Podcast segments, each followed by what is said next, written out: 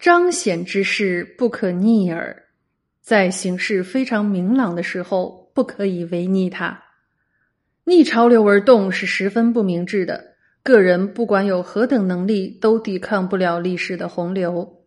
夺势要顺应时代要求，它不是标新立异，而是认清形势，摒弃个人偏见。顺应形势，有时要牺牲一些个人利益，这是成就大事的必要付出，用不着计较太多。明知不可为而强为之，是不会有好结果的。元顺帝元统元年。被提升为监察御史的多尔值班向顺帝上书，请求顺帝亲自祭祀宗庙，放宽刑罚。他在奏章中说：“天下形势不容乐观，陛下当广施仁义，收取人心。自古仁德服天下，未尝有重刑狗法可以救援者。百姓厌恶暴政，骚动已久，虐民的事不可再放纵了。当时朝廷昏暗，官吏不法。”朝廷只知镇压，不知安抚。多尔值班提出建议之后，便有人攻击他说：“你把天下大事说得一团黑暗，这不是扰乱人心吗？皇上刚刚即位，你便危言耸听，你居心何在呢？”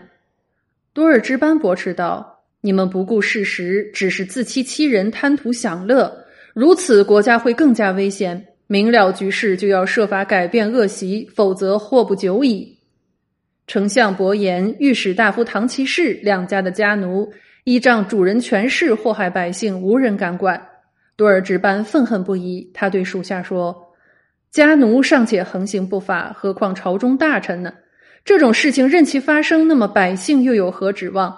我要替皇上铲除恶贼，你们可有人愿意随我一同行事？”属下面无惧色，无人作答。良久，一位老吏说。大人为皇上分忧本是应该，不过事关丞相、御史大夫等人，这就复杂了。依在下来看，大人用心虽好，却难有成效，不如撒手不管为上。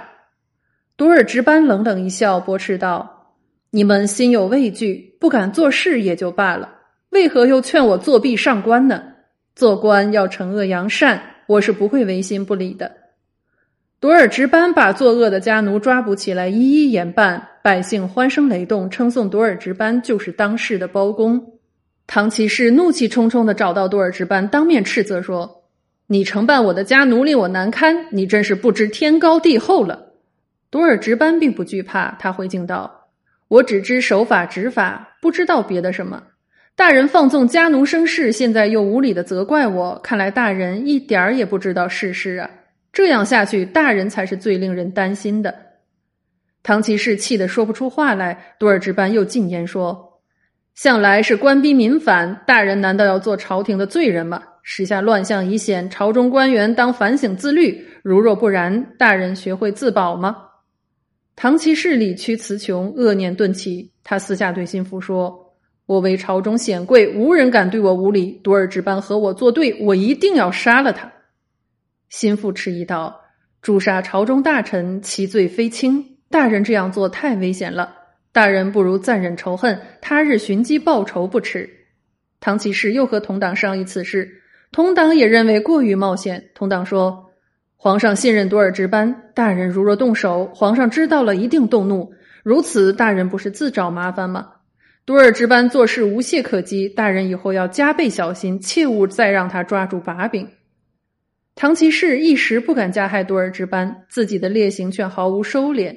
顺帝知道风声，对他当面告诫。唐骑士心有怨恨，竟生谋逆之心。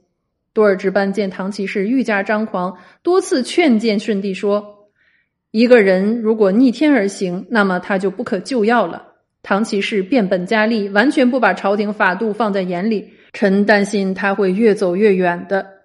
顺帝警觉起来，最后唐骑士因其罪行败露而被杀。